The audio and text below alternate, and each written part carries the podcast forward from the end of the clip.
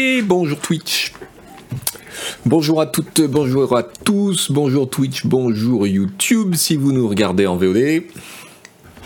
Bonjour à toi euh, si tu m'écoutes en podcast euh, un petit peu en retard, peut-être es-tu euh, en train de faire un footing ou du vélo ou peut-être simplement es-tu dans ta chambre allongé sur ton lit avec un casque en regardant le plafond. Euh, bonjour pour cette grande première. C'est une nouvelle émission, ça s'appelle Le Navigateur et c'est ma revue de presse. Euh, très, très, très, très, très, très généralement euh, branchée sur, allez, on va dire d'une manière générale, le numérique, ses acteurs, ses petites combines, son business, son fonctionnement, aussi un peu de tech, évidemment dans tout ça, tout ce qui concerne la culture au sens pop culture numérique. Donc euh, ce n'est pas une émission culturelle, mais on en parlera aussi, mm, ne serait-ce que pour donner euh, quelques, éléments sur la façon dont ça fonctionne en coulisses, qui est parfois un petit peu surprenante. Bonjour, le chat, il n'y aura pas de pipeau synthé. Il n'y aura presque pas de jeux vidéo. Le jeu vidéo fait partie de la culture numérique, donc euh, je ne vais pas pouvoir m'empêcher d'en parler un petit peu, y compris aujourd'hui. Euh... Rubon, bonjour à tous, bonjour au chat, vous êtes très nombreux, c'est super sympa, ça me fait chaud au cœur. Est-ce que c'est pour annoncer le retour de Humanoid? Humanoid, euh, magazine euh, éphémère euh, qui avait lancé Press Non-Stop en 2014. C'était Agbou et moi-même qui étions qui étions euh, à, la, à l'origine de ce truc-là. On a fait cinq numéros, c'était un trimestriel qui a beaucoup marqué les gens euh, qui l'ont, lu parce qu'on en reparle souvent.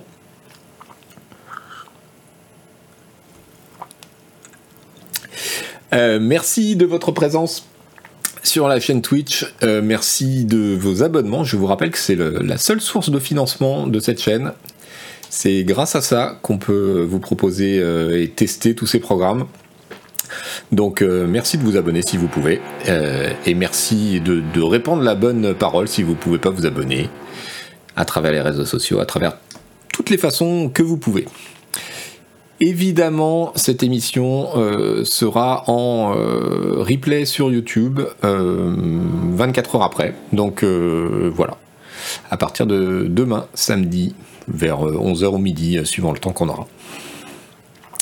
Alors, Pardon, pardon, euh, au nom de nos voisins qui ont décidé de, se lancer dans, la perceuse depuis ce matin. C'est évidemment aujourd'hui qu'il fallait que ça tombe. Ils font des travaux, je ne sais pas de quelle nature, mais c'est non-stop depuis tout à l'heure. Voilà. Et donc euh, désolé pour ce bruit de fond. Euh, Press Non-Stop, c'est une coloc. dit Lenny est dans le chat, c'est ça, ouais. Il pose une étagère, du conflit de canard, je reconnais le bruit.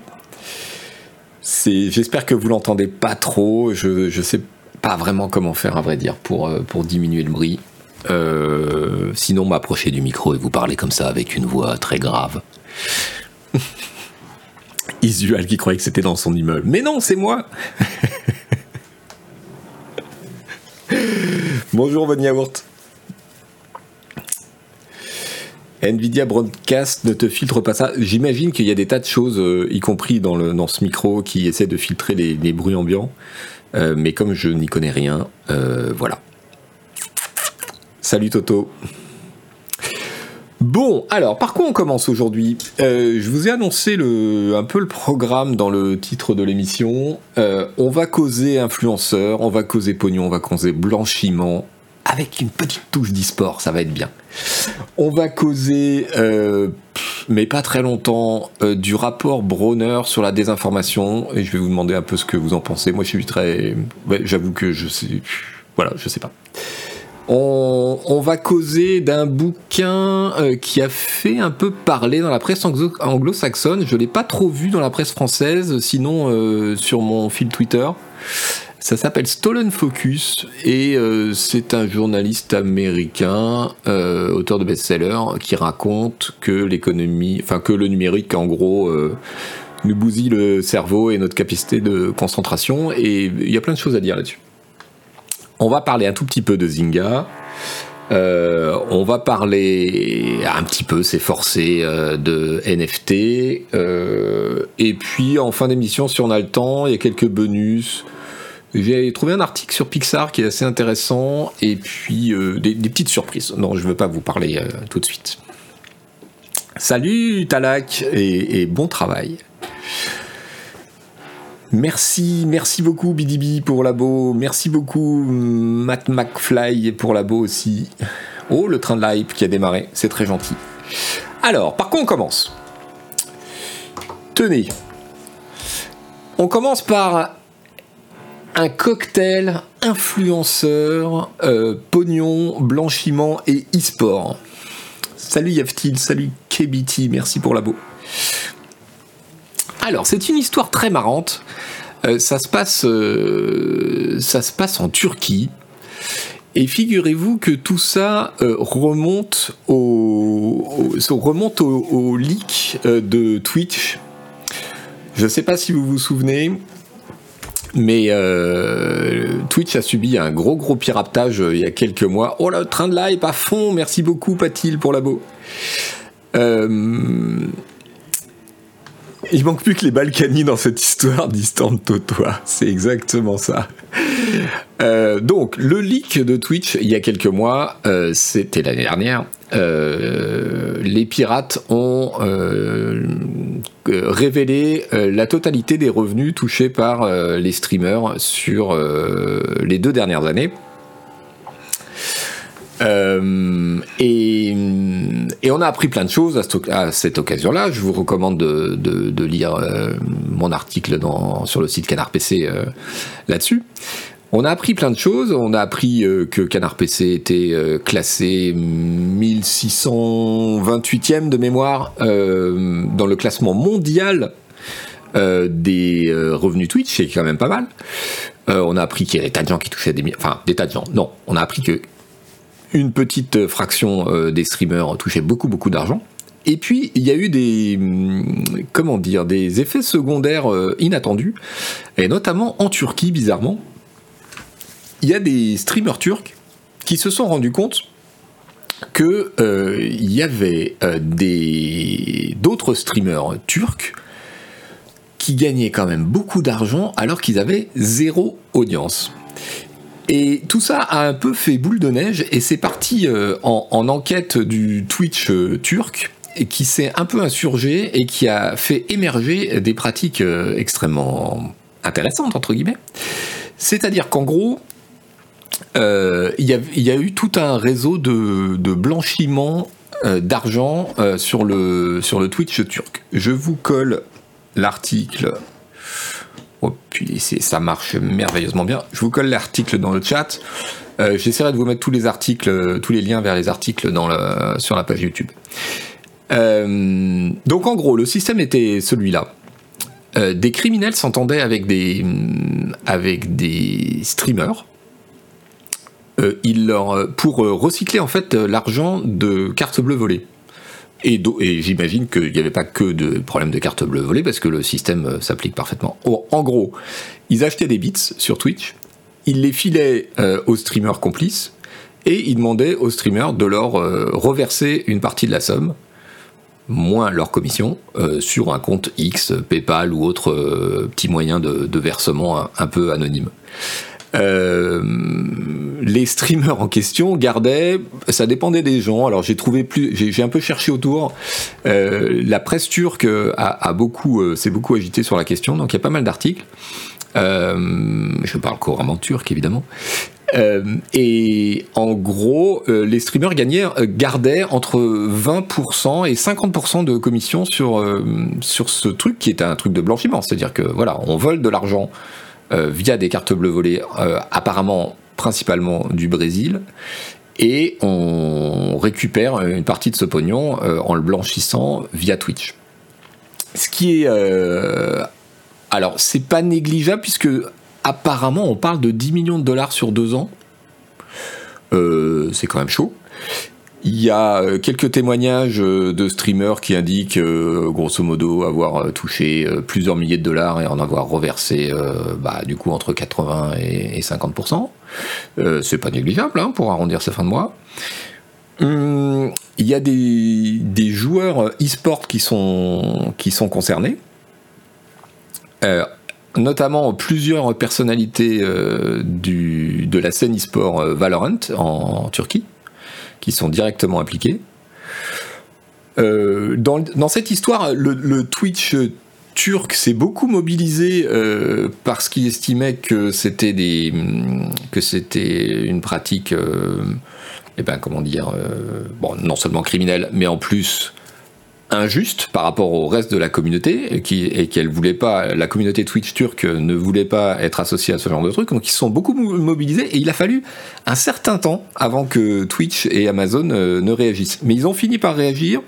En septembre dernier, ils ont euh, agi, alors soit bloqué, soit, euh, soit carrément viré, entre 100 et 200, et 200 comptes liés à la Turquie.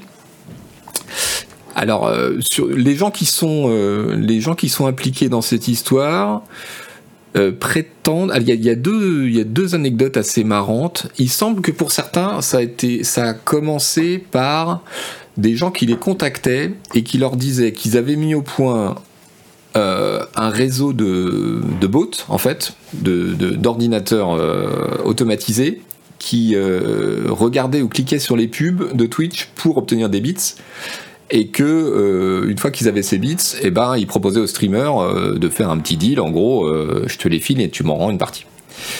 Et que donc les mecs ignoraient que c'était illégal. Bon, on peut imaginer que salut sous Tenkyo, on peut imaginer qu'ils sont pas complètement sincères. Il y a un autre truc qui m'a fait marrer, c'est qu'il y en a un d'entre eux dans les témoignages que j'ai trouvés euh, qui raconte un peu comment ça s'est passé, que ça a commencé comme ça et que au bout d'un moment euh, il était un peu mal à l'aise avec ça et qu'il a voulu arrêter et que là le mec en face lui a dit non mais t'as pas compris, si tu arrêtes, je te balance tellement de bits sur ton stream que ça va alerter Twitch qui a un truc euh, anormal et qui vont geler ton compte. Donc j'ai trouvé ça assez amusant euh, comme anecdote à deux titres. D'abord parce que tout ça vient euh, du hack de Twitch lui-même. Donc c'était une espèce de transparence forcée qui met à jour euh, des problèmes illégaux. Déjà, je trouve que là, il y a un truc, il y a un truc original, il y a un truc assez marrant. Et ensuite, le fait que les criminels puissent utiliser le principe même de la modération et de la surveillance de Twitch, avec tous les trous qu'elle possède, mais en tout cas, contre euh, les propres streamers pour leur faire du chantage, je trouve qu'il y a une petite, euh, y a une petite leçon, euh, il y a une petite réflexion à avoir là-dessus. Qu'est-ce que vous en pensez? Vous, vous, la connaissiez cette histoire dans le chat? C'est créatif comme manière de blanchir de l'argent, me dit Amana Twitch, c'est clair. Salut Wendelrin. Salut Steady of the Wolf Gamer. Ils auraient dû dénoncer ça aux autorités. Bien sûr, la faute initiale, c'est la pas du gain, évidemment. Les gars, euh, c'est des influenceurs, des streamers, euh, machin, on leur propose du pognon. Euh, mais évidemment, c'est la faute initiale et, toutes leurs excuses derrière, bon. C'est sorti suite au leak, Pio, absolument, oui, c'est ce qu'on a dit. Pourquoi des CB brésiliennes spécifiquement? En fait, c'était un gang euh, criminel qui euh, qui avait opéré, d'après les, fils que j'ai remontés euh, des articles de la presse turque, qui alors oui, j'ai oublié de dire que les autorités turques très récemment, sont, c'est l'objet de l'article, hein, du coup, se sont mises en branle et ont impliqué une quarantaine de personnes. Hein. c'est pour ça qu'on en parle aujourd'hui. l'affaire, la dénonciation par la, la, la Twitchosphère turque, elle remonte au leak et même peut-être avant.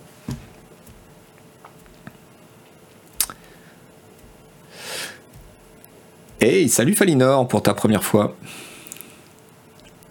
Du coup, là, ça a été trouvé en Turquie, mais la question maintenant, c'est dans combien de pays ça se passe alors voilà le truc, et c'est évidemment la clé du truc, c'est-à-dire que on sait depuis un moment que ce système de monétisation, n'importe quel système de monétisation en fait, peut être détourné.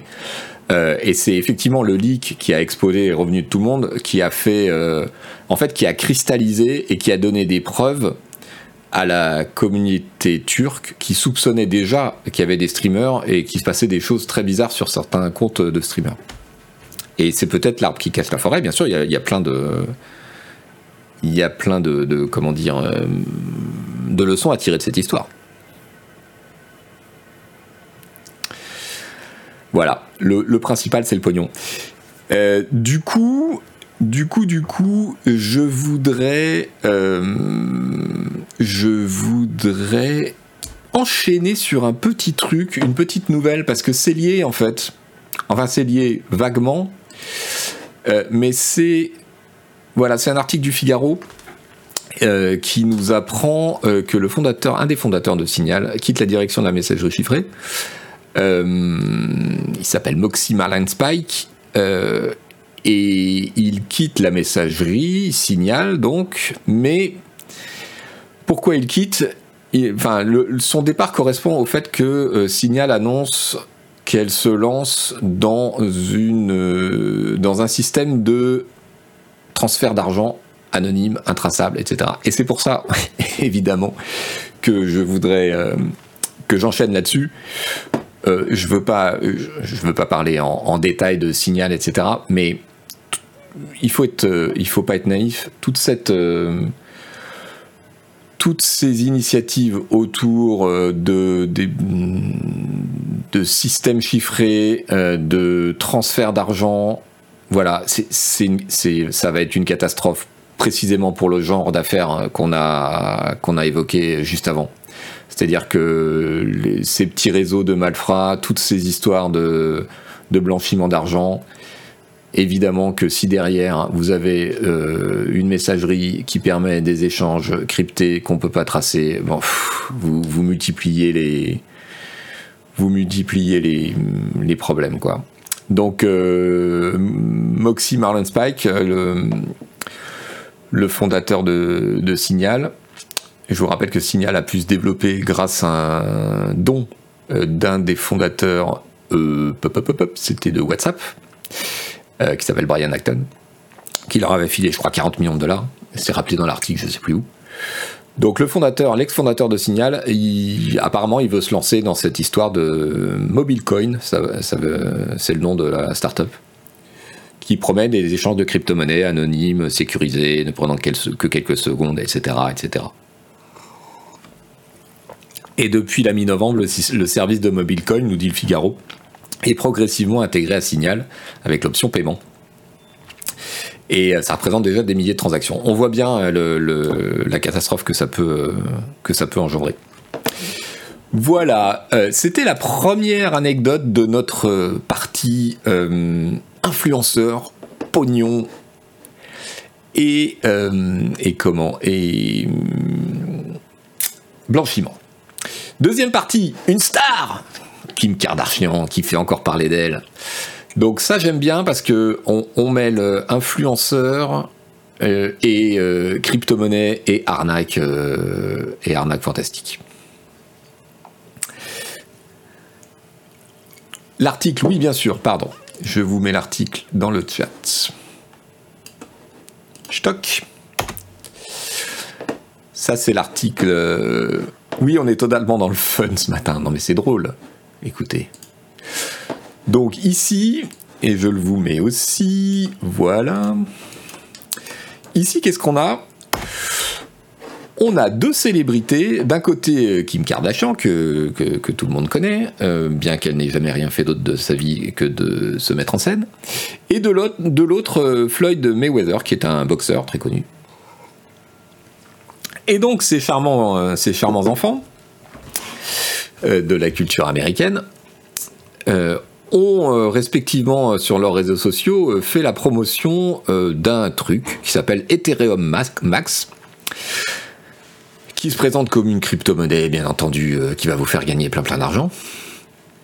sauf que le truc ne vaut rien, évidemment, et que c'est une arnaque parce que ça n'a rien, contrairement à ce que le nom pourrait laisser croire, Ethereum Max, ça n'a rien à voir avec l'Ethereum, euh, une des crypto-monnaies euh, les, plus, utilisées. Donc voilà, il y a, a une partie des, gens qui ont investi là-dedans qui se retournent contre eux avec une classe action américaine, ce qui est très bien.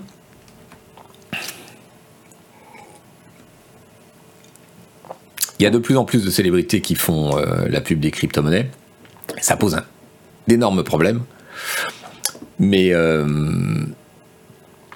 en gros, euh, qu'est-ce que qu'est-ce qu'il y a à dire là-dessus Écoutez, le, le, principal problème, là, il y a deux arnaques. Il y a deux arnaques différentes.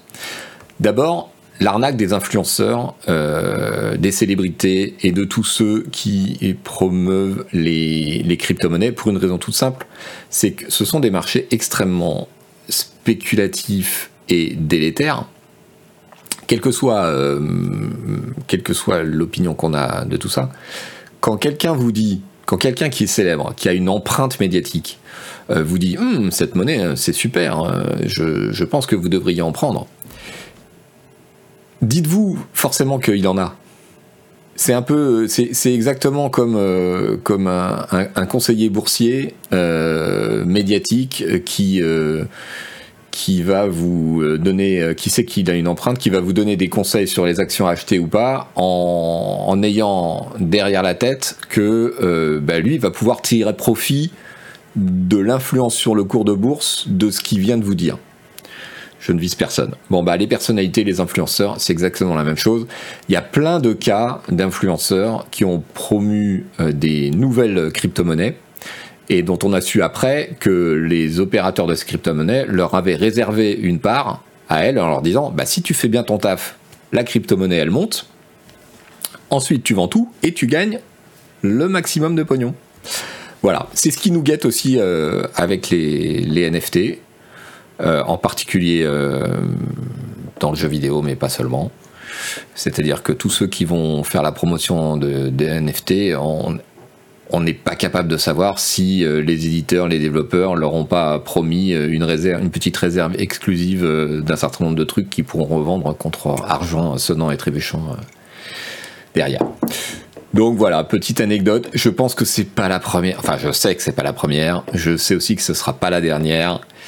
Euh, mais bon, il faut, vraiment, euh, de même que les autorités boursières euh, surveillent maintenant très très attentivement les, discours des responsables économiques par rapport aux actions en bourse des sociétés cotées, à un moment ou à un autre, il va falloir, il va falloir se mêler de ce qui se passe là. Je ne sais pas ce que vous en pensez, mais Là, on ouvre une boîte de Pandore aux arnaques qui est, quelle que soit, encore une fois, quelle que soit votre opinion sur la crypto-monnaie, euh, sur la blockchain, etc., euh, j'ai envie de dire, c'est presque séparé. C'est-à-dire que on peut penser que la blockchain a un intérêt, que les crypto-monnaies aient un intérêt, et euh, voir qu'il y a un problème dans cet usage médiatique du truc. Non? Vous en pensez quoi dans le chat?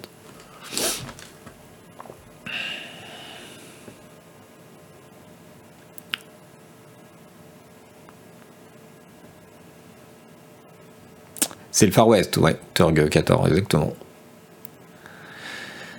Mister Vitesse, je suis désolé, oui, ça discute encore un petit peu de NFT. Merci Jean-Baptiste Chaud, 32 mois d'abonnement. Merci. j'ai arrêté de penser, j'ai sorti de lance-flamme, nous dit Ravenheld. Ouais, Fox, monsieur, la bourse surveille, mais les banques sont en train de, se mettre en place contre les FMP. Mes sources sont très très inquiètes sur les transactions non tracées, responsabilité légale, etc. Bah oui, bien sûr. C'est tout le but, Anne General nous dit, c'est tout le but des cryptos de créer des espaces déréguliers pour ouvrir des opportunités d'arnaque, de blanchiment. Alors, c'est vrai que c'est la philosophie des crypto-monnaies de dire le système bancaire est vérolé, il est, euh, il est complètement contrôlé par des entités euh, qui le prennent à leur propre profit, les individus doivent reprendre le pouvoir, etc. C'est une logique euh, libérale au sens euh, initial anglo-saxon du terme.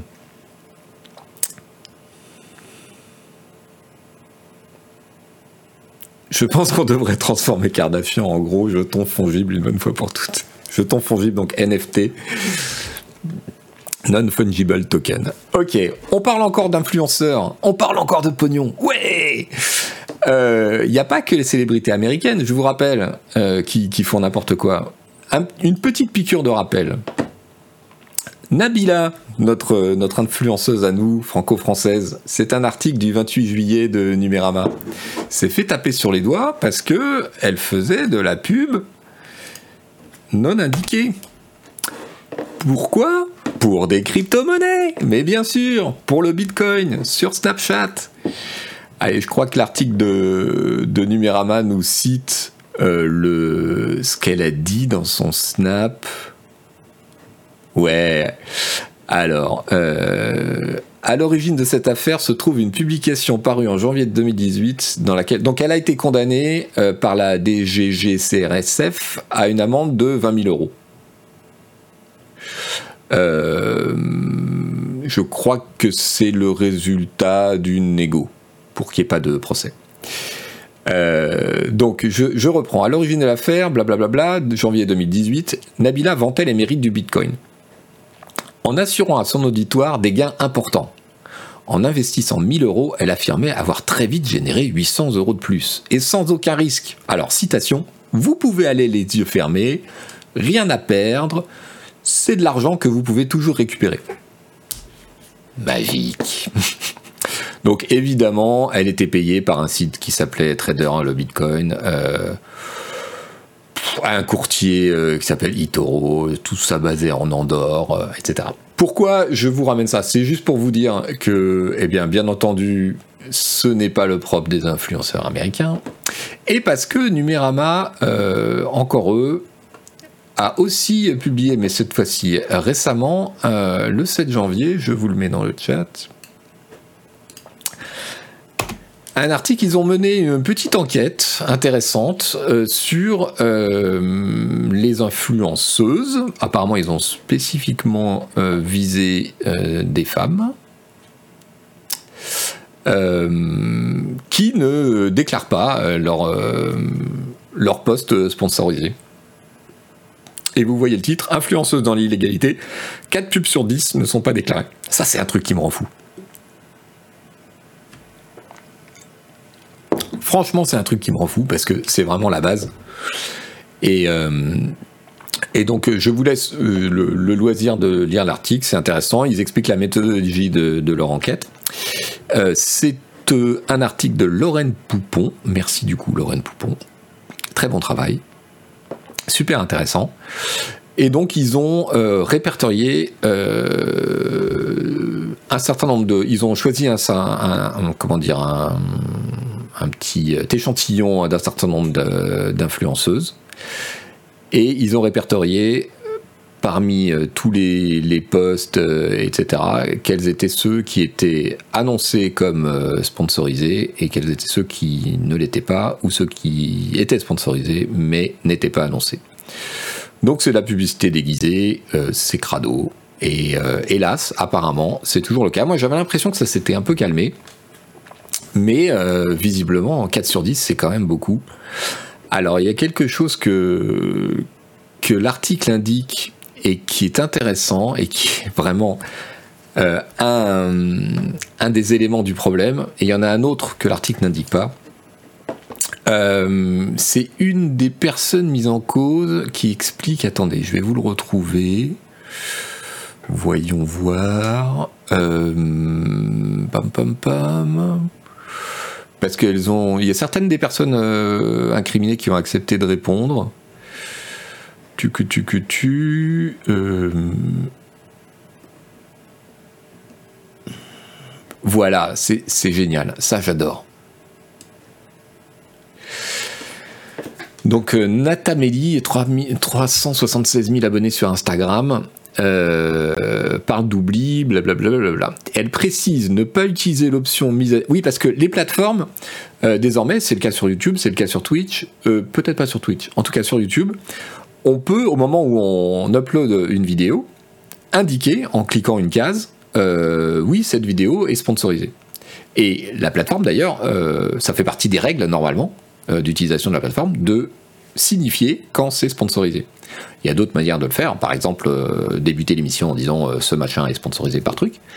Mais, mais voilà, il y a, l'option maintenant sur les plateformes elles-mêmes et normalement elles demandent de le faire. Or, là où c'est intéressant, c'est que donc euh, précise par ailleurs ne pas utiliser l'option, je cite l'article de Numérama, mise à disposition par la plateforme pour que la mention partenariat rémunéré soit intégrée directement au poste. Citation, car l'algorithme nous bloque quand on le fait. Entendre, écrit la journaliste, les publications clairement affichées comme sponsorisées seraient moins mises en avant par Instagram que les autres. Des données sur lesquelles le réseau social ne communique pas officiellement. Et voilà, voilà où on est, voilà où est le problème. Donc, euh, le premier mouvement, c'est de dire évidemment, c'est de la publicité clandestine, c'est de la publicité dissimulée, c'est parfaitement illégal en France. Et le second, c'est de constater que, eh bien, euh, au moins pour l'option qu'affichent les plateformes en, se dédouanant, en disant Ah, mais non, mais nous, on demande aux streamers de cliquer sur le truc. Et derrière, leur algo, en fait, ne fait pas remonter aussi bien les postes qui sont ainsi, euh, qui sont ainsi indiqués que les autres. Donc forcément, les gens qui sont sur cette plateforme pour en vivre, et qu'est-ce qu'ils font? Eh bien, ils ne le déclarent pas via la plateforme. Ils pourraient le déclarer dans le texte de leur, euh, poste. Hein. Mais il y a déjà là un dysfonctionnement. Il y a une autre chose que l'article ne dit pas, et que moi je peux vous dire de première main, parce qu'on en reçoit, allez, peut-être pas tous les jours, mais toutes les semaines, des propositions comme ça à Canard PC. Et pourtant, on est, on est connu pour ne pas accepter ce genre de truc. Donc, c'est des gens qui font mal leur travail à la base. Hein. Donc, imaginez ceux qui, acceptent combien de, propositions de ce genre-là ils reçoivent. Des propositions qui, explicitement, dans la proposition, demandent que le post, l'article, la vidéo ne soit pas signalé comme sponsorisé. C'est une condition pour le deal. Donc c'est doublement illégal, évidemment. C'est pas mentionné dans, l'article de Numérama. Euh, je pense que c'est parce qu'ils n'ont pas eu de témoignage direct, mais, c'est quelque chose qui est tout à fait connu. Allez, on a fini euh, avec l'actualité des influenceuses, du blanchiment et du pognon de Twitch. Aka Denis Denis qui est dans le chat, c'est notre business developer, euh, confirme qu'il en reçoit pour Canard PC plusieurs fois par semaine. Fox Monsieur euh, nous dit qu'il en reçoit aussi. Black Kuma, vous avez eu ça pour la chaîne Canard PC Ouais, ouais, on a eu pour Twitch, pour Canard PC, pour le site, partout. Et vous ne pourriez pas balancer toutes ces propositions frauduleuses. La plupart du temps, c'est des, ce sont des petites agences ou des, trucs un peu mondialisés euh, qui, tirent euh, vraiment au, canoncier. Euh. S'ils n'ont pas les données, comment savent-ils que l'algorithme les défavorise Que ce n'est pas plutôt les gens qui cliquent moins? En fait, je pense que les, les pratiquants de ces plateformes, surtout avec de grosses audiences, ils ont une, euh, visibilité euh, pratique, pragmatique de ce qui marche et de ce qui marche pas, et ils ont dû observer que ça marchait moins quand ils taguaient, ou alors c'est très possible que ce soit une espèce de légende urbaine du milieu et que en réalité il n'y ait pas d'algorithme qui défavorise euh, les, les posts sponsors.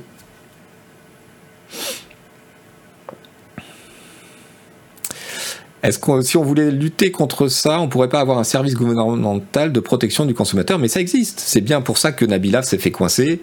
Euh, c'est la direction générale de la concurrence. Euh, tout ça, ça existe.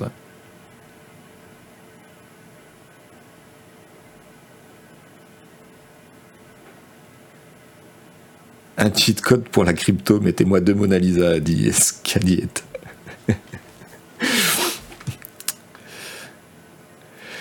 Des liens affiliés vers un site de vente de jeux Est-ce qu'on doit le considérer comme une sponsorisation ou pas? En fait, euh, c'est euh, ça, c'est Coinski qui nous demande. En fait, tu dois mentionner quand tu es euh, rémunéré pour un lien. c'est la bonne pratique.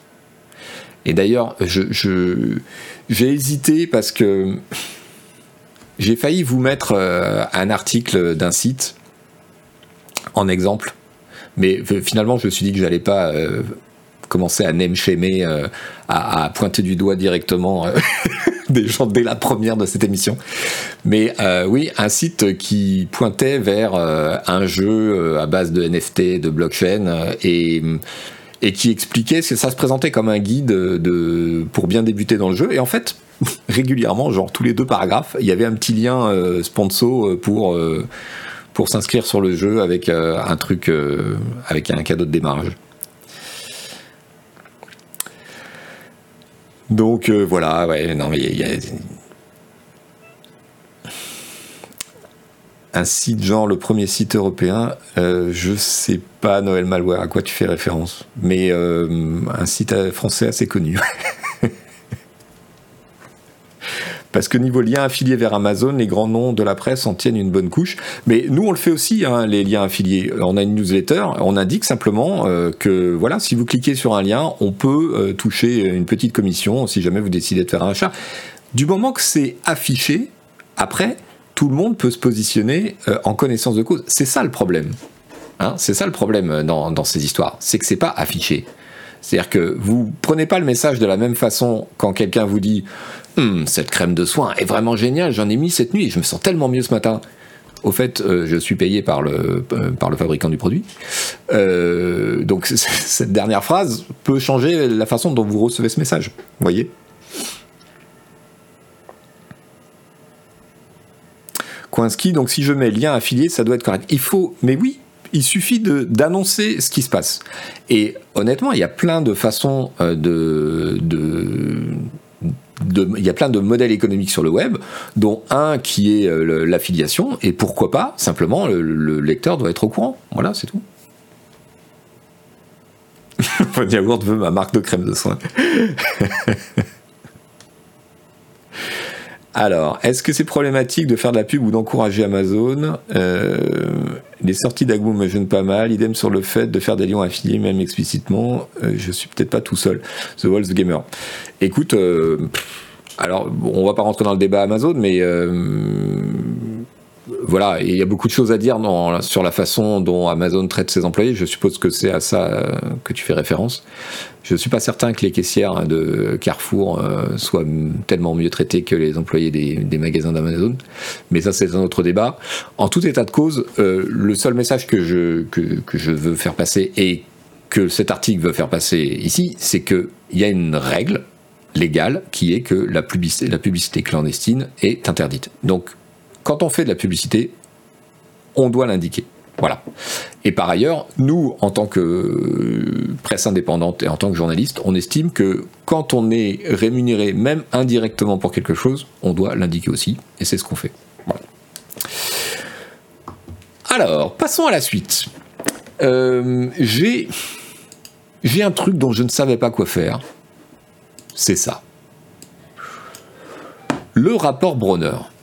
Qu'est-ce que c'est que le rapport Bronner? Donc le rapport Bronner, c'est une commission créée par Emmanuel Macron il y a quelques mois, je crois que c'était il y a trois mois, euh, sur euh, les problèmes de désinformation, de fausses informations, de fake news, etc.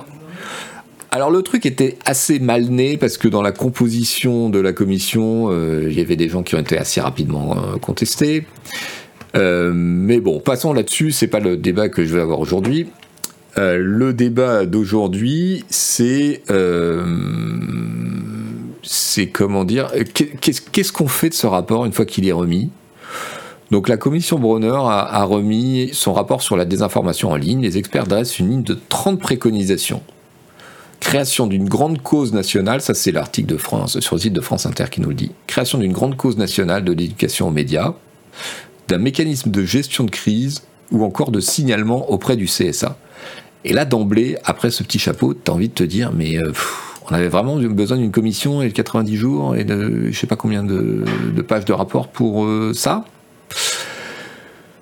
Euh, j'ai eu envie de me plonger dedans en me disant la désinformation en ligne, c'est un sujet vraiment important et je le pense. Je le pense, c'est un sujet de plus en plus important. On sait que, notamment en période de campagne électorale, on l'a vu aux États-Unis, on l'a vu en Angleterre, on l'a vu en France il y a 5 ans, il y a des forces qui sont en jeu, y compris des, des, forces internationales, et que ça va devenir un problème démocratique de plus en plus prégnant.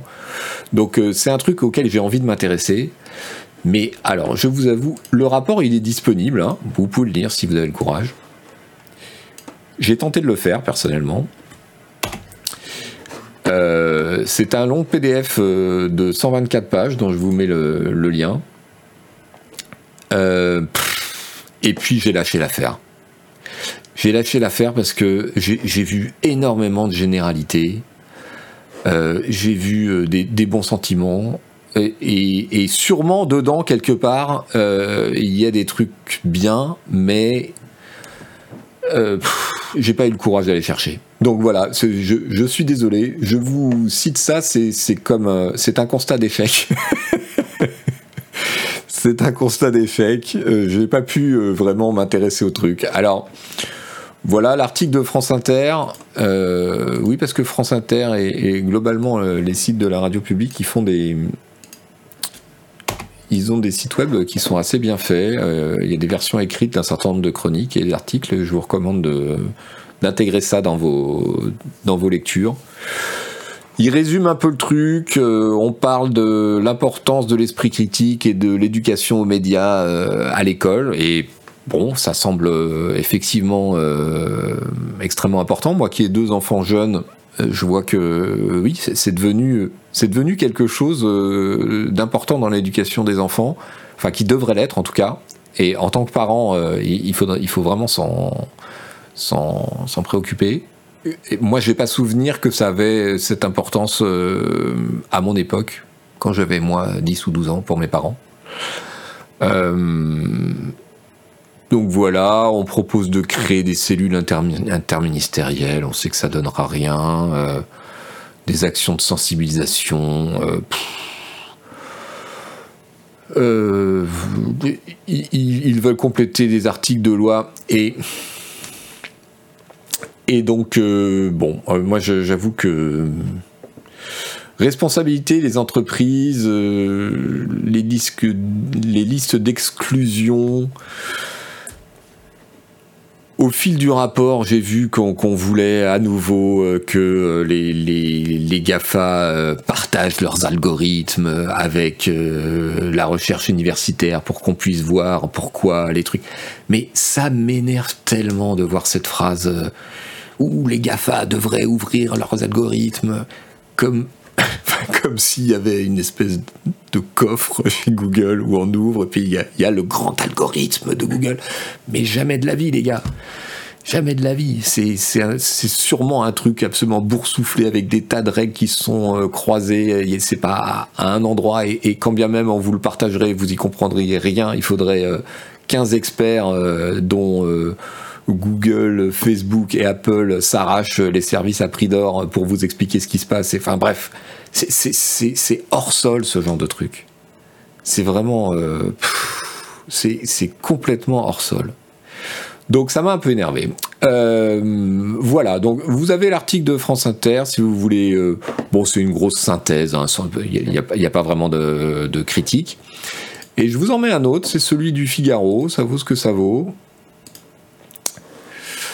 Euh, mais qui soulève un point qui m'a semblé intéressant. C'est un commentaire qui est un petit peu plus, critique euh, parce que il signale et donc je, pose ça sur la table. Euh, donc l'article signale deux projets de loi sont suggérés. Le premier, intégrer dans la loi sur la confiance dans l'économie numérique la responsabilité civile du diffuseur. Euh, toute diffusion par voie numérique d'une nouvelle que l'on sait être inexacte et qui porte préjudice à autrui engage la responsabilité civile de celui qui la commet, euh, ainsi que de toute personne qui la rediffuse en connaissance de cause, propose ainsi le rapport. Bon, alors moi, je n'ai pas fait de droit et je suis pas juriste, mais je vois déjà plein de problèmes dans cette phrase. Toute diffusion par voie numérique d'une nouvelle que l'on sait inexacte. Alors déjà, pourquoi uniquement par voie numérique? Pourquoi? Et la diffusion dans le papier d'une nouvelle conseil inexacte, c'est pas, c'est pas un problème? Euh, et si je, je, taille euh, je taille des pierres pour, pour diffuser un message complètement con et que je le donne à mon concierge, c'est pas un problème? Bon, pourquoi? Pourquoi juste le numérique? Comment on sait que quelqu'un sait que l'info est inexacte? Puisque d'une nouvelle que l'on sait inexacte. C'est absurde. Et qui porte préjudice à autrui. Donc il faut prouver le préjudice. Ouf, ça, ça va être coton. À part pour la diffamation pure et simple, et la diffamation, c'est un délit qui existe déjà, je vois pas pourquoi on rajouterait un truc. Donc si c'est pas de la diffamation, en quoi ça porte préjudice? Comment on va le prouver? Ok? Engage la responsabilité civile de celui qui la commet ainsi que de toute personne qui la rediffuse en connaissance de cause. Et là, on rajoute une cause, donc c'est une couche, pardon, pas une cause. Là, c'est double couche de euh, pouf, quels sont les problèmes Qui la rediffuse, la rediffuse comment? Un, retweet, c'est une rediffusion. Euh, en connaissance de cause, ça veut dire que la personne, euh, encore une fois, il faut qu'on prouve qu'elle savait que c'est pas vrai? Et si elle en est convaincue que c'est vrai alors que c'est pas vrai, style euh, les, fous euh, des antivax actuellement? Enfin bref, tout ça, c'est, ça semble extrêmement problématique. Et c'est le sens de, du témoignage de quelqu'un auquel l'article du Figaro fait appel, qui s'appelle Cyril Dalmont, chercheur associé sur le numérique à l'Institut Thomas More. Je ne sais pas du tout euh, ce que c'est ce que, que cet institut, hein, je n'ai pas cherché. Je vous le livre tel quel parce qu'il semble, euh, voilà, il semble intéressant. Il dit, ce monsieur, exactement ce qui était contenu dans la loi Avia et que le Conseil constitutionnel avait rejeté. Donc on se retrouve avec une commission qui apparemment fait des propositions qui ont déjà été proposées et qui ont déjà été rejetées. Allez, on arrête avec ça. J'avoue que euh, ma patience est à bout pour ce genre de truc. Je. voilà. Un commentaire constructif de Gordito604. Si je peux me permettre, je travaille pour un réseau social en tant qu'ingénieur et, et, en réalité, rendre l'algorithme de curation et targeting visible, c'est parfaitement possible sans complexité aucune. Il suffit de notifier l'utilisateur qu'il a reçu tel contenu parce qu'il appartient à tel segment ou parce qu'il aime tel contenu. Ce n'est pas quelque chose de complexe qui demande des ingénieurs pour le communiquer. La bise. Alors, j'aime beaucoup cette intervention parce que c'est très intéressant. Euh, c'est pratique euh, effectivement, il y a une grosse différence entre euh, ce qu'on voit dans tous ces discours, y compris dans celui des médias hein, quand ils critiquent Google, qui est Ouh là là, il faut que Google rende public son, algorithme, que tout le monde puisse le passer en revue. En, gros, il faudrait que ce soit open source, c'est ça. Et des modalités pratiques simples qui permettraient à tout un chacun de savoir pourquoi est-ce qu'on est exposé soit euh, à ce contenu-là, par quel biais, etc. Et ça, je trouve ça super intéressant parce qu'effectivement, si j'avais quelque part sur euh, mon réseau social ou YouTube, etc., sur chaque suggestion qu'on me fait, une liste ou un petit truc où je pourrais cliquer et qui m'indiquerait voilà pourquoi on vous suggère ça. C'est parce que vous avez aimé tel truc dans le passé, c'est parce que vous avez regardé tel truc, c'est parce que c'est tel auteur, c'est parce que, eh ben, euh, c'est sponsorisé. C'est parce que là, je trouverais ça super intéressant. Merci euh, Gordito 604 pour cette euh, pour cette intervention parce que effectivement, c'est peut-être un biais contourné de ne pas s'arrêter à un truc euh, purement comment dire chimérique qui est de, rendre les algorithmes des Gafa totalement transparents, mais qui est de quand même donner un moyen de savoir ce qui se passe pour soi-même et du coup, on peut imaginer qu'il y a un certain nombre de choses qui pourraient être euh, extraites via une API pour les gens qui font des recherches euh, universitaires. Merci beaucoup, euh, Gordito604.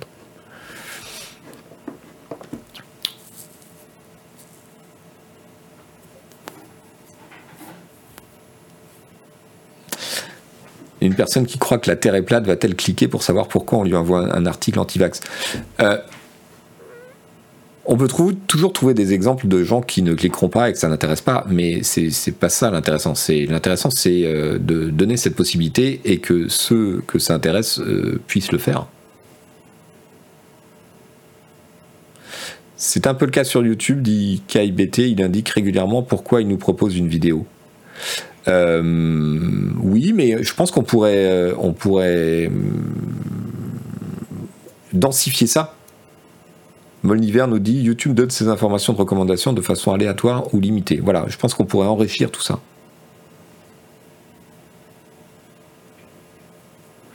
Évidemment, le problème, c'est que donner les raisons d'affichage du contenu rendrait le truc moins efficace. Et on n'a aucune garantie que les plateformes donneraient les vraies raisons. Oui, oui, non, mais il y a plein de problèmes. Il y a plein de problèmes, c'est sûr. Euh, on passe à autre chose. Je voudrais vous parler de ceci. Qu'est-ce que c'est que ceci? Je vous donne le lien de l'article de Guardian. C'est un livre qui s'appelle Stolen Focus. Why You Can't Pay Attention par un monsieur qui s'appelle Johan Harry. Euh, il a écrit, c'est lui-même, Johan Harry, euh, qui a écrit un long, alors je ne sais pas si c'est un article ou si c'est un post hébergé, ou en tout cas euh, une longue dissertation, disons, expliquant que, avec en titre, Your attention didn't collapse, it was stolen. Votre capacité d'attention ne s'est pas effondrée, elle a été volée. Et monsieur Jean-Baptiste Chaud qui distribue des abonnements comme des bonbons, merci beaucoup, c'est super, c'est super sympa. Euh, Jean-Baptiste fait son show, exactement, Myrdine le fou. Jean-Baptiste Chaud, excellent euh, streamer, youtubeur, ne, ne ratez pas l'occasion d'aller le voir. Merci, merci beaucoup. Est-ce qu'il blanchit de l'argent? Est-ce qu'il y a un mécanisme de, renvoi d'ascenseur entre Jean-Baptiste Chaud et Canard PC Absolument.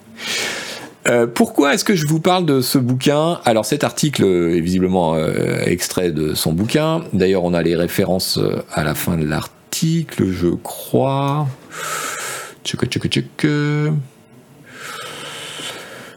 Voilà, cet article est un extrait remanié de Stolen Focus, Why Can't You Pay Attention by Johan Harry, published by Bloomsbury. Euh, pourquoi est-ce que ce truc-là a attiré mon attention? Parce que je l'ai vu apparaître dans mon fil Twitter et euh, avec différents chiffres qui ressortaient, comme quoi on avait perdu 20% de capacité de compréhension ou de concentration, etc. Euh, je, à ce propos, euh, je voudrais vous faire part de ce fil Twitter que je vous mets en lien, qui est intéressant.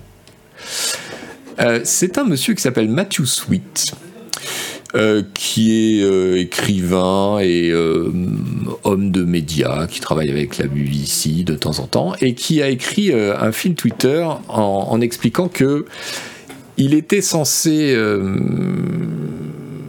participer à un débat sur la BBC avec, avec l'auteur du bouquin à propos de certaines affirmations euh, qu'il y avait dans son livre, et que finalement ce débat a été annulé. Donc euh, il livre dans, un, dans, son fil Twitter euh, les quelques arguments qu'il comptait, qu'il comptait donner dans le débat.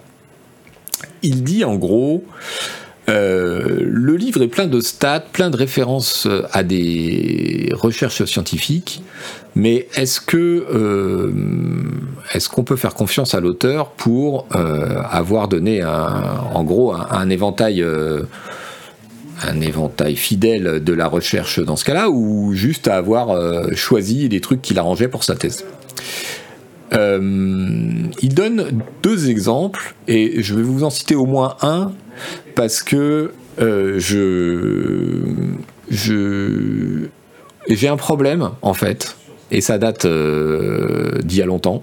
Certains euh, d'entre vous se souviennent peut-être que je m'étais un peu accroché à l'époque des, émissions d'arrêt sur image avec euh, un des chroniqueurs d'arrêt sur image qui était un spécialiste des neurosciences. Bref. et du coup, et du coup, c'est un truc que je regarde toujours avec beaucoup de, comment dire, d'esprit critique. Donc là, euh, dans son bouquin, Harris explique que, euh, en gros, une, étude a montré que euh, voilà, to me, il me semble que chacun d'entre nous, avec un smartphone, un smartphone, a perdu 20 à 30% de sa capacité de concentration. Presque tout le temps. Et c'est il, conclut son paragraphe avec c'est quand même beaucoup de, de capacité de cerveau perdue pour l'espèce humaine. Ok? Et alors, l'auteur du fil Twitter se demande mais d'où vient ce chiffre? Quelle est, donc cette étude? Euh, et il cite, il dit euh, Carnegie Mellon Study, donc cette université, ça, a l'air euh, sympa, ça a l'air euh, neurosciences. on imagine des étudiants distraits par des textos et des alertes et qui, qui ratent leurs examens. bon, c'est assez terrifiant. Et donc il a cherché un peu et il dit Harry, donc l'auteur du livre, ne donne pas de source pour cette expérience. Donc je l'ai retrouvé et figurez-vous que l'expérience en question a été euh, commandée par les auteurs d'un livre de d'accomplissement personnel qui s'appelait le plateau effect. Donc c'est pas du tout une étude scientifique ni universitaire, c'est juste euh, voilà des, des, mecs qui euh, voulaient promouvoir leur bouquin et qui ont commandé une étude montrant que voilà on, allant à l'appui de leur thèse en gros. Euh, les, et, il détaille ensuite, bon, vous lirez le fil Twitter si ça vous intéresse, mais euh, il détaille ensuite l'expérience et qu'en gros, euh, les étudiants qui étaient les cobayes ont été distraits par ceux qui organisaient l'expérience, qui leur envoyaient des textes, etc. Mais surtout parce que ceux qui organisaient le truc envoyer des textes en disant attention, c'est important pour l'expérience. Donc forcément, les gens dans ce cas-là, ils décrochent et ils regardent. Euh, et, Matthew Sweet de, continuer en disant euh, d'ailleurs, il y a un aspect dans l'étude dont il ne parle pas, c'est que quand les étudiants étaient prévenus qu'il y aurait des interruptions, en fait, ils avaient de meilleurs résultats. Donc euh, c'est vraiment le côté surprise et chargé d'importance des interruptions en question qui fausse le résultat. Bref, lisez ce, fil et la prochaine fois que vous verrez des trucs genre ouais le numérique, ça réduit notre cerveau, ça empêche de lire, ça machin, méfiez-vous un peu parce que ce sont des choses qui sont qui sont là depuis très longtemps. Ce sont des polémiques qui existent depuis très longtemps, euh, qui reviennent de façon régulière. Et je vous donne un exemple, cet article de la BBC qui date de 2017.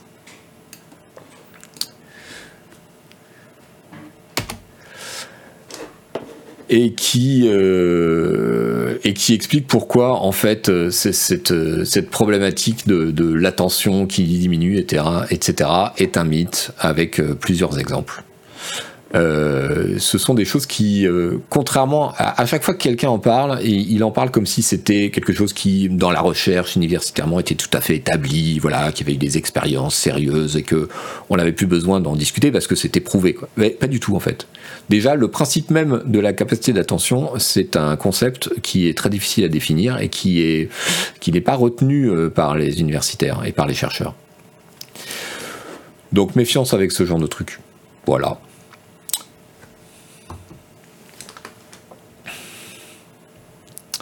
Myrdune le fou, c'est comme le coup des 3, 6, 9, 12 sur l'usage des écrans, c'est que du fumeux. Alors, c'est du fumeux, oui, c'est pas scientifique, c'est une préconisation. 3, 6, 9, 12, ce sont euh, les stades, les âges des enfants et qui correspondraient à une, euh, à une durée d'écran. Ce sont des conseils, ça se présente pas vraiment comme, euh, un, comme un précepte, quoi. Un ancien patron de réseau social me disait sur les notifs, l'important c'est de capter du temps de cerveau disponible. Mais bien sûr, mais TF1 disait ça dans les années 80. Hein. Évidemment, mais c'est l'économie des médias, ça, c'est pas, c'est pas le numérique. La télévision fonctionne déjà comme ça.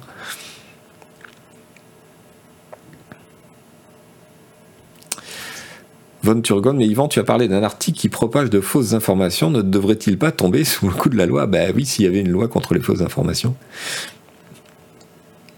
C'est bien connu que les panneaux publicitaires dans la rue causent des accidents, dit Black Kuma, je suppose, ironiquement.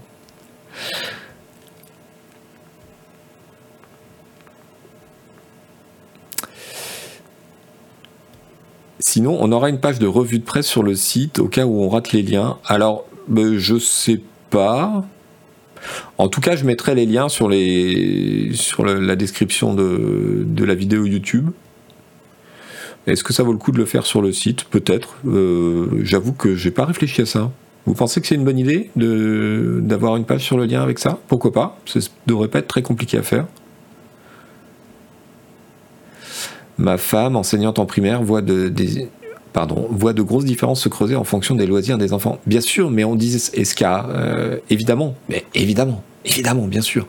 Mais euh, c'est une problématique que moi, je, dont je me rappelle il y a 30 ans euh, avec la télévision. Donc euh, c'est pas évidemment que les gamins qui dans les années 80 restaient tout seuls 6 heures par jour devant la télé, bah, il y avait de grosses différences en milieu scolaire avec les autres. C'est pas propre au numérique. Je veux dire que c'est un problème de c'est une pratique problématique d'un média ou d'un outil ou d'un truc.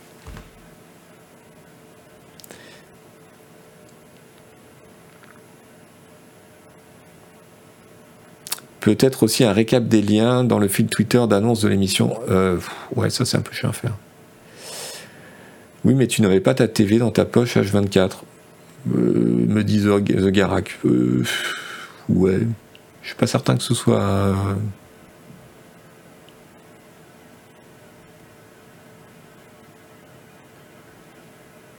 Le pire, c'est ceux qui écoutent du rock and roll, mais oui. Et n'oublions pas qu'à une époque, on pensait que le jean serré était, euh, était responsable de la baisse de la fertilité des hommes. N'oubliez jamais ça, c'est authentique. Euh, parlons un peu de jeux vidéo, mais côté business. Ouh là là, on a déjà mis une heure et j'ai même pas la moitié de mes sujets, mais comment on va faire? Je me demande si on va pas zapper les NFT.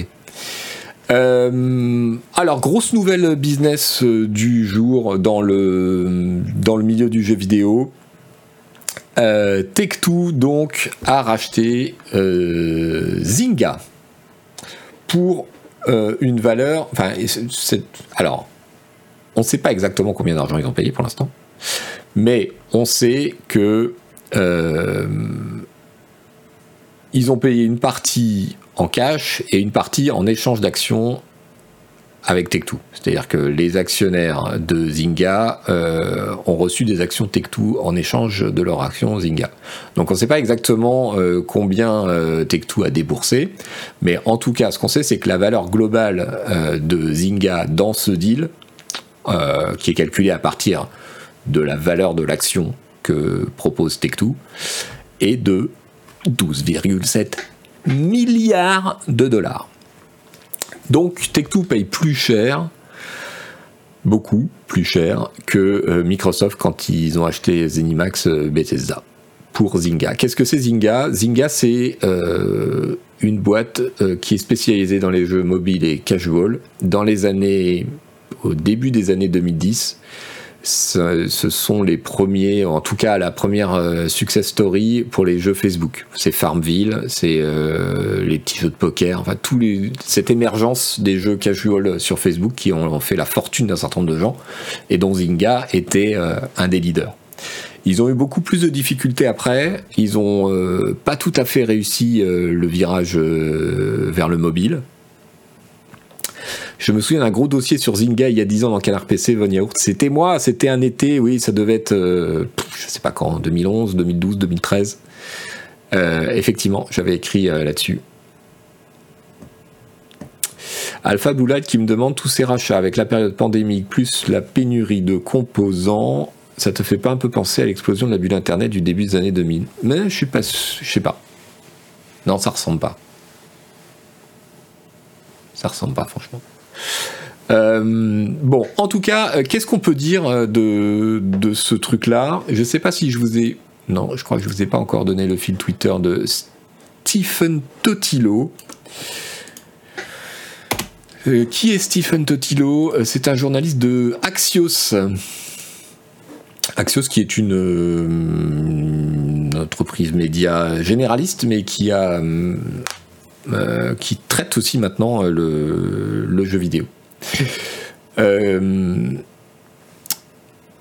Qu'est-ce qu'on peut dire là-dessus? Quel est l'intérêt euh, de, cet achat? Euh, Je vous recommande sur le sujet également la newsletter de Protocole. On va passer vite parce que le temps presse, mais voilà en gros ce qu'on pourrait dire. Euh, quelle est la logique derrière tout ça?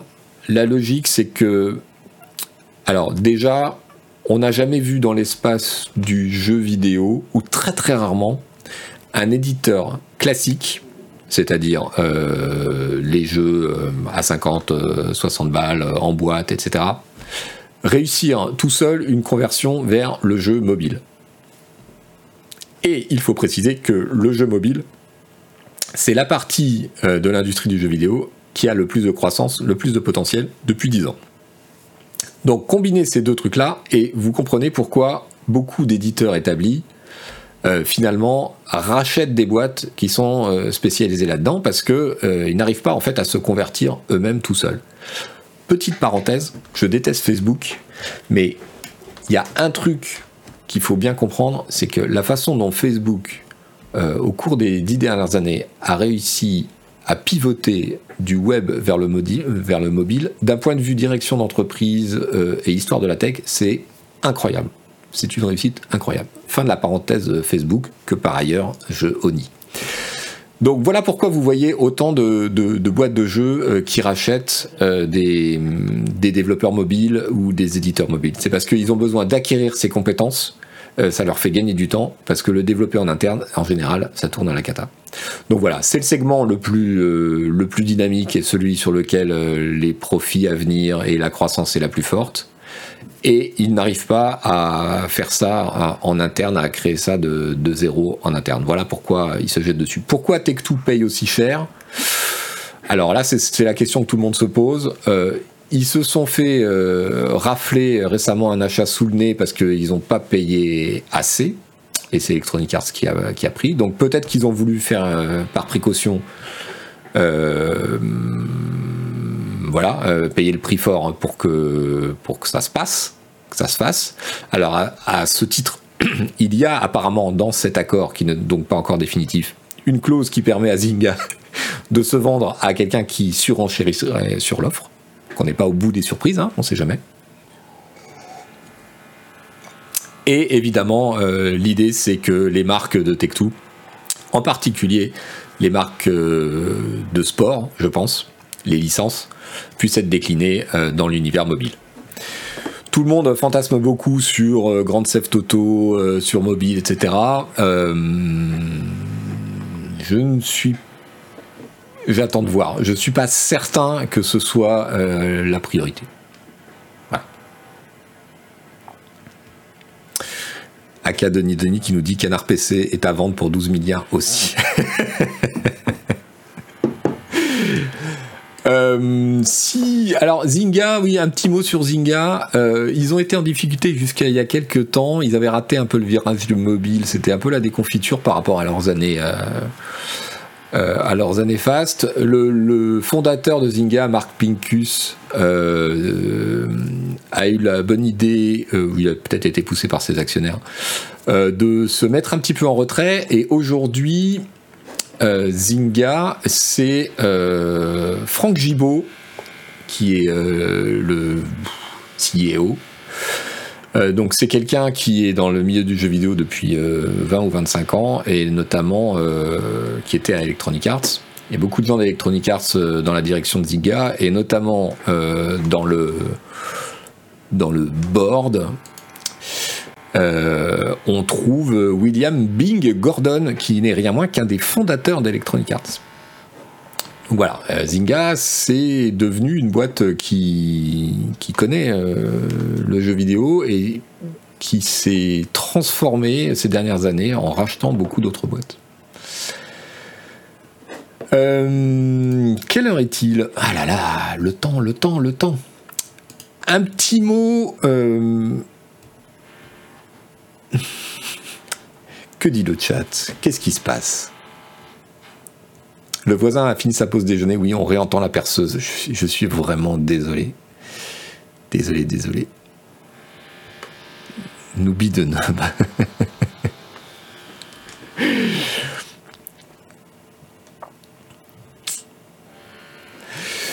Euh, un petit mot, est-ce que vous connaissez Metamedia? Metamedia, c'est une sorte de...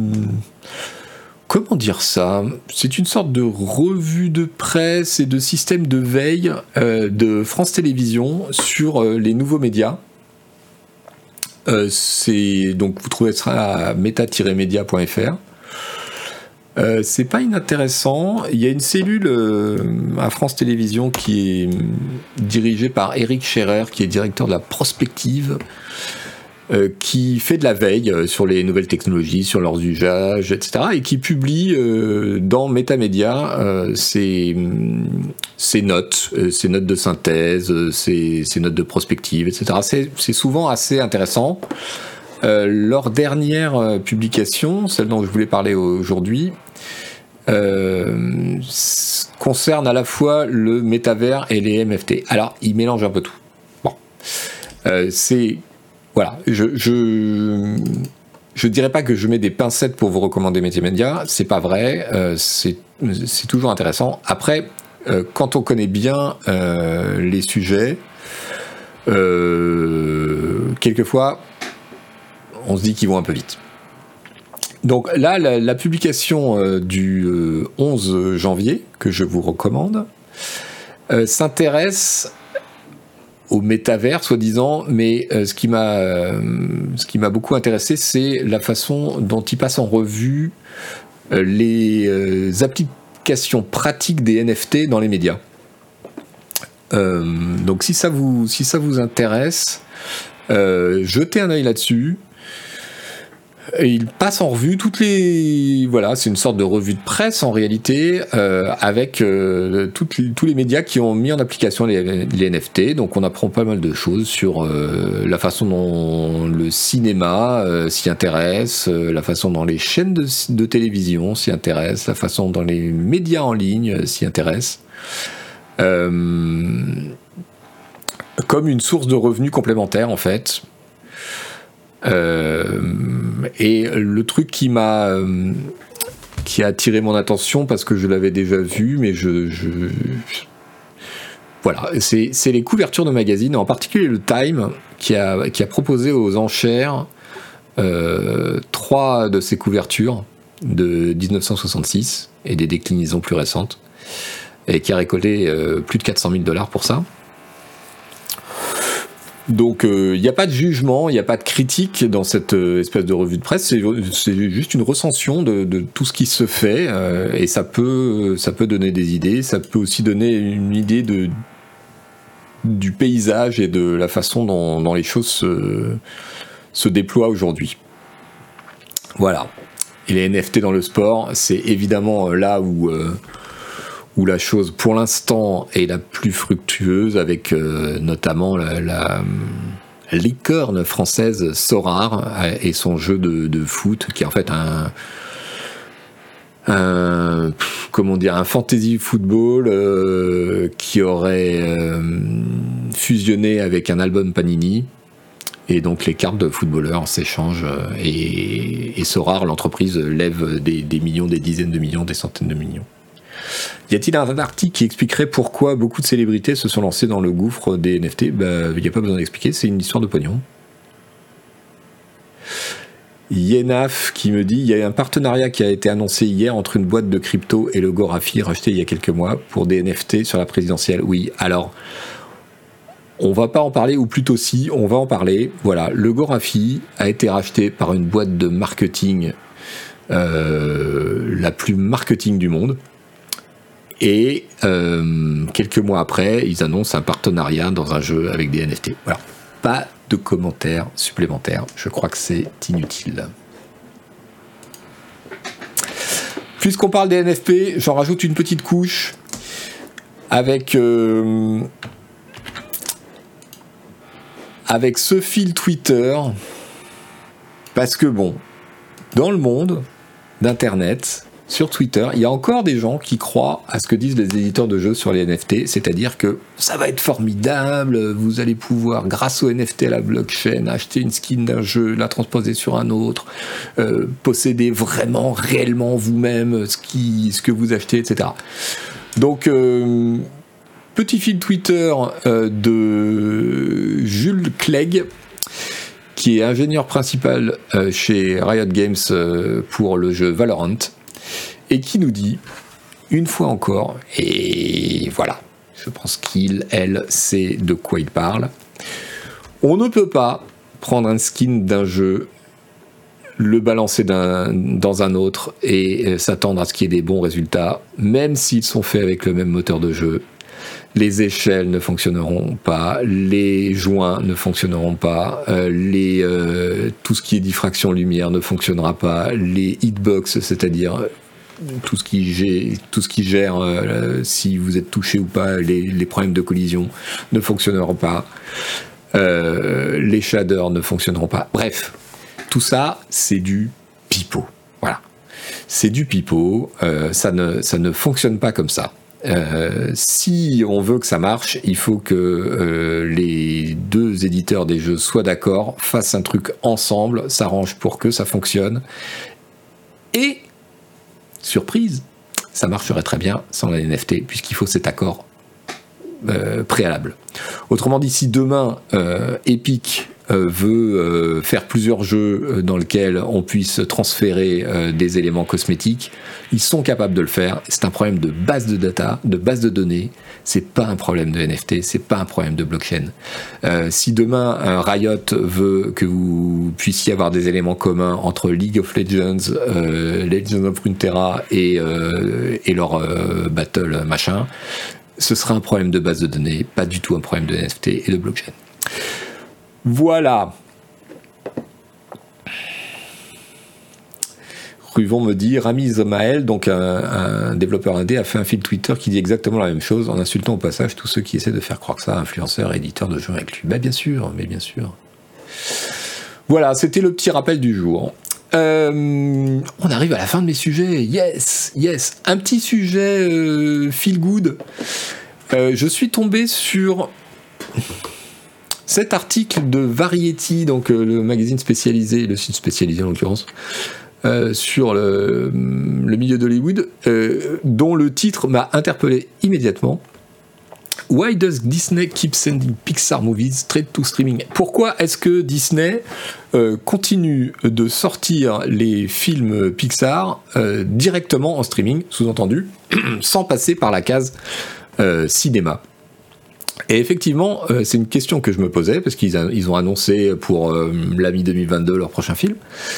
Euh, et on a l'habitude, en tant que spectateur et observateur, de se dire hmm, les trucs qui sortent directement en DVD il y a 10 ans ou en VOD, en général, c'est que c'est pas terrible. C'est que on se rend compte qu'il n'y a pas ce qu'il faut, euh, que voilà, on veut pas dépenser de marketing, on veut pas faire les frais d'une sortie cinéma et que voilà.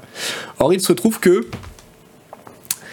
euh, il se trouve que euh, pour Disney, c'est une euh, logique tout à fait différente.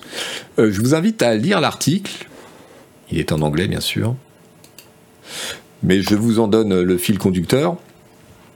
en gros, c'est pas du tout un problème de qualité, bien entendu. Ça fait deux ans qu'il n'y a pas un film Pixar qui est sorti directement, qui est sorti au cinéma, mais d'abord directement en streaming. Et en fait, euh, c'est parce que Disney veut pousser absolument son système, son Netflix perso, avec que ses productions. Et visiblement, d'après les différents observateurs, ils se sont rendus compte que les Pixar, avec leur image de qualité, euh, l'image construite au fil des années, étaient un vecteur euh, d'abonnement et surtout un vecteur anti-churn. Le churn, c'est euh, le fait de, perdre des abonnés. C'est-à-dire qu'aujourd'hui, tous les systèmes d'abonnement, Canard PC le premier, sont confrontés à deux, deux logiques. Comment recruter des abonnés et comment ne pas perdre ce qu'on a. Donc voilà, ce qui fait la croissance des abonnements, c'est la différence entre les deux évidemment. Et donc, euh, il y, a une, grosse problématique que sont en train de découvrir tous ces studios euh, qui se lancent sur le, streaming. C'est le churn, c'est comment garder les abonnés. Ça veut dire qu'il faut leur offrir régulièrement un contenu qui fait que ah non, ils vont plus, ils vont pas cliquer sur le bouton euh, annuler mon abonnement parce qu'ils ont déjà vu tout ce qui les intéresse sur la plateforme. Donc voilà, euh, lisez l'article, il y a des éléments et des témoignages qui sont euh, assez intéressants. Et si vous êtes vous aussi posé cette question, eh bien, vous avez la réponse. Voilà, voilà.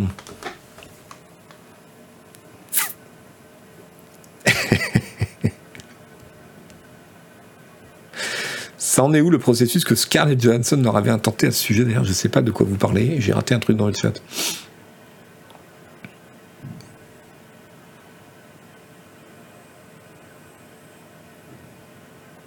Pourquoi ne pas supprimer le bouton de désabonnement? C'est un peu ce que fait le monde sur son site internet.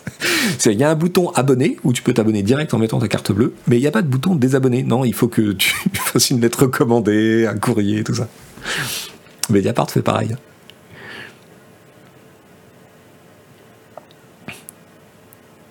C'était quoi le problème entre Scarlett Johansson et Disney? J'ai raté. Apparemment, il y a eu un chèque, donc il y a eu un problème. New York Times fait pareil, le Washington Post aussi. Oui, oui, tout à fait. Les, journaux euh, américains font la même chose.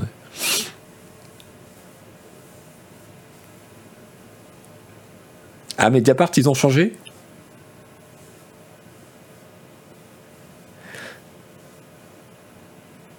Alors Scarlett Johansson me dit The Wolf Gamer avait attaqué Disney, estimant que la sortie directement en streaming la lésait en termes d'image et surtout d'intéressement aux recettes des entrées.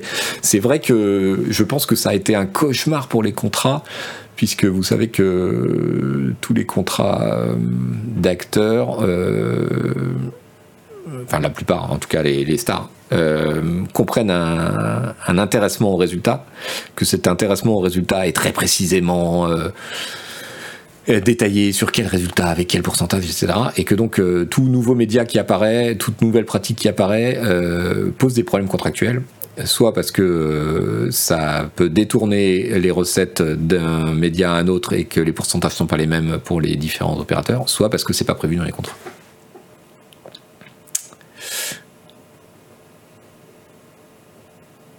Et en plus, ils sont pas mal syndiqués, les acteurs, il me semble, oui. Euh, alors, ça fait partir des, rares industries où les syndicats sont institutionnalisés aux États-Unis.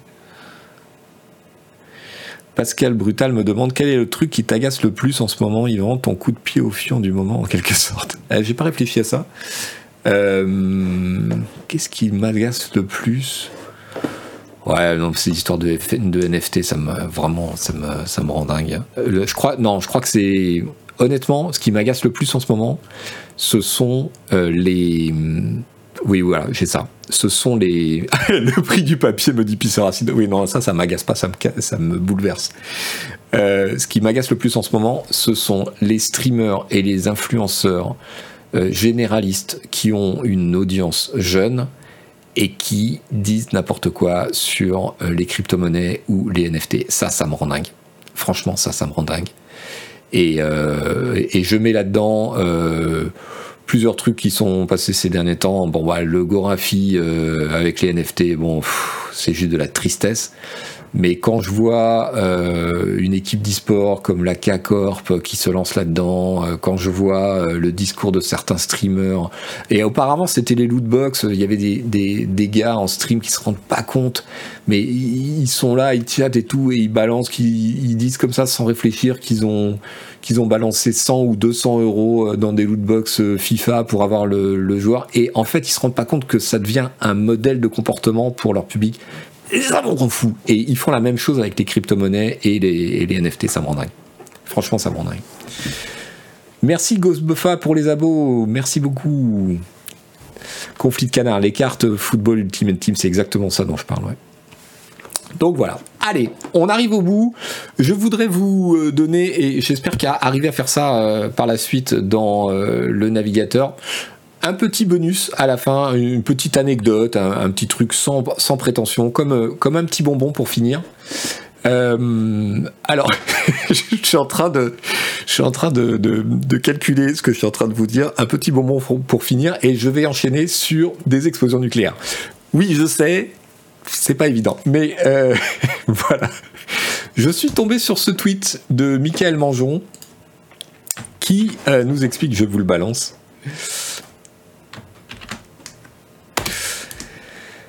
Le bonbon atomique, voilà, c'est exactement ça maintenant. Euh, qui nous dit découverte du jour sur Google Maps avec une image satellite de 2022. On peut encore voir la trace laissée par le premier essai nucléaire français appelé Gerboise Bleue dans le Sahara algérien. C'était le 13 février 1960 et il donne les coordonnées. Et donc je suis allé voir parce que je suis un journaliste, donc euh, forcément je dois vérifier l'information. Je me suis rendu moi-même euh, dans le Sahara algérien, voilà, aux coordonnées de longitude et de latitude indiquées. Et euh, j'ai réalisé un, reportage Google Maps dont je vous fais profiter sur place. Euh, gerboise bleue, oui, ils étaient poétiques à l'époque. Alors gerboise, c'est un petit euh, mammifère euh, du désert et bleu parce que tricolore, enfin le bleu de la France, j'imagine. Magnifique nom. donc, est-ce que c'est vrai? Est-ce qu'on peut vraiment voir les traces nous, zoomons, nous sommes sur Google Maps et nous zoomons dans ce poétique paysage du Saharien algérien. C'est assez beau vu de satellite. Il y a une route qui se balade là. Mon PC rame, donc ça met un peu de temps à charger. Et nous approchons d'une zone, aux surprises, légèrement, mais alors légèrement noircie. Vous voyez ce que je veux dire? Voilà, et donc en fait, ce qu'on voit par satellite, et je trouve ça assez impressionnant, euh, c'est euh, les traces noires du sable qui a été littéralement vitrifié, c'est-à-dire transformé en cailloux euh, par l'explosion de la bombe. Donc voilà. Joli, non? Et alors du coup, je suis allé voir, parce que comme les gens du chat, Gerboise Bleue, ça m'a intrigué. Et euh, donc je suis allé voir. Euh, ah, j'ai pas le bon. Tuc tuc tuc. Non, j'ai raté, j'ai pas le bon. Zut. Attendez, attendez, attendez. Je vais vous le retrouver. Du coup, j'ai un peu zappé. Euh, où est-ce que c'est? Mince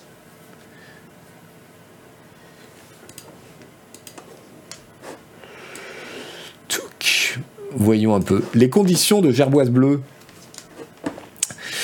donc euh, il y a une page Wikipédia qui vous explique. Euh, euh, voilà. Le doigt de la France a jamais planté dans le désert, dit Ruban, c'est exactement ça. c'est horrible. Donc il y a une page Wikipédia, parce que c'est le premier essai nucléaire français, tout ça. Donc il y a toute une page. Et il y a un aspect qui m'a beaucoup amusé, entre guillemets. c'est la façon dont ça a été présenté à la presse. Attendez que je le retrouve, je vais vous le lire. Euh, c'est où? Euh, C'est où C'est où C'est où? Alors, quelques journalistes triés sur le volet assistent à l'explosion, dit la page Wikipédia. Ils sont installés à proximité immédiate, à seulement 20 km de l'hypocentre, c'est-à-dire le point zéro. Non mais vous imaginez le truc, quoi. Aujourd'hui, vous êtes à 20 bornes du truc. Heureusement, on leur a donné des consignes pour leur sécurité. Écoutez-les. Des consignes leur demandent de s'asseoir au sol, de tourner le dos à l'hypocentre. Les mecs, ils étaient en plein désert, quoi. Zéro protection, pas de bâtiment, rien. De tourner le dos à l'hypocentre, de replier les bras devant les yeux, et de porter des lunettes de protection, bien sûr. Non mais, vous imaginez Vous imaginez Le truc a une puissance de 70 kilotonnes. L'explosion est 3 ou 4 fois plus puissante que celle d'Hiroshima. Alors que les habitations les plus proches se trouvent à seulement 70 km, Gerboise Bleue entraîne la projection de retombées radioactives dans une zone de 200 km de large et de 100 km de long. Je veux dire, le truc, c'est un pur scandale. Donc les journalistes qui étaient là à 20 bornes, entre autres, hein, bon, on est en plein désert, il n'y avait pas tant d'habitants que ça, mais il y en avait quand même, à 200 bornes. Euh, bref, évidemment, euh, c'était un pur scandale à l'époque. Je ne sais pas s'il réalisait exactement, mais euh, il y a eu des procès, il y a eu des, condamnations, etc. Donc vous lisez la page Wikipédia si ça vous intéresse. Ils ont eu la prime de risque, ils ont mis de la crème solaire. Et alors du coup, embarqué dans mon comment dire dans mon élan, je suis tombé sur un autre truc. C'est-à-dire que Gerboise Bleue, c'est sympa, c'est dans le Sahara, tout ça, mais il y a un endroit un peu désertique où il y a eu beaucoup plus d'explosions, et là, ça rigole moins. C'est le site d'essai du, du Nevada aux États-Unis, où il y a eu 928 essais nucléaires. 928 essais nucléaires. Regardez la gueule sur Google Maps.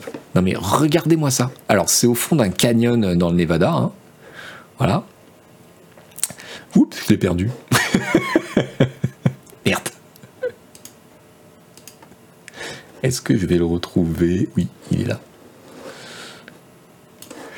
Regardez-moi ce truc. Regardez-moi la succession des cratères. Vous voyez, chaque petit pôle, là, c'est chaque petit silo, c'est un essai. 928 essais dans ce désert, dans ce cratère.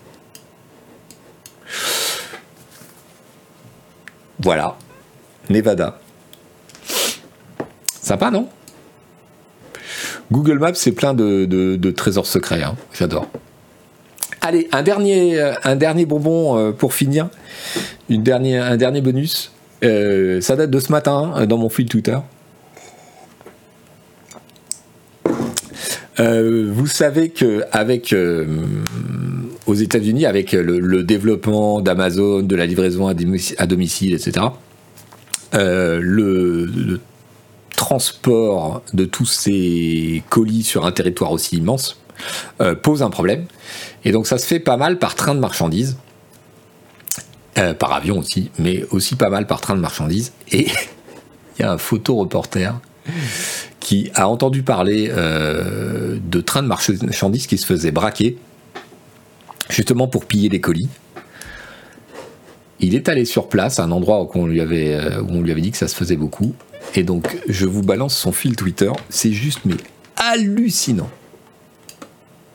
Donc il y a un endroit à Los Angeles où les trains de marchandises sont à proximité euh, d'une d'une gare euh, ou d'un j'ai pas très bien compris ou d'un comment dire d'un échangeur où ils sont obligés de ralentir et comme ils sont obligés de ralentir euh, eh ben les gens en profitent pour ouvrir les containers et ramasser tout et là ce que vous voyez dans les vidéos cet endroit là c'est le résultat du pillage en fait permanent il y a des vieux cartons, il y a des cartons Amazon euh, partout. C'est absolument incroyable. Sans déconner, c'est absolument incroyable. Attendez, il y a d'autres vues. Regardez-moi ça. Voilà, alors il repère, euh, bon bah voilà, il y a des, colis euh, dont on a le destinateur. il a repéré un, il y avait un code barre sur un colis, donc il l'a il l'a scanné et le colis est, annoncé euh, en route, mais en retard. Effectivement, tu m'étonnes. Et je voudrais juste que vous regardiez ça. Regardez, ça c'est une vue aérienne de l'endroit où les trains de marchandises sont obligés de ralentir. Regardez-moi ce désastre. Tout ça c'est des cartons. Tout ça c'est le résultat de pillage, de vols, de gens qui viennent profiter du fait que les trains euh, sont arrêtés ou très ralentis pour ouvrir les containers et se servir dedans voyez ça, c'est pas, euh, c'est pas un pays du tiers monde, c'est pas, c'est pas en Haïti, c'est pas en Afrique, c'est aux États-Unis, c'est dans une bonne de Los Angeles. Euh, on estime que un wagon sur 4 ou 5 euh, est ouvert. Voilà mes amis,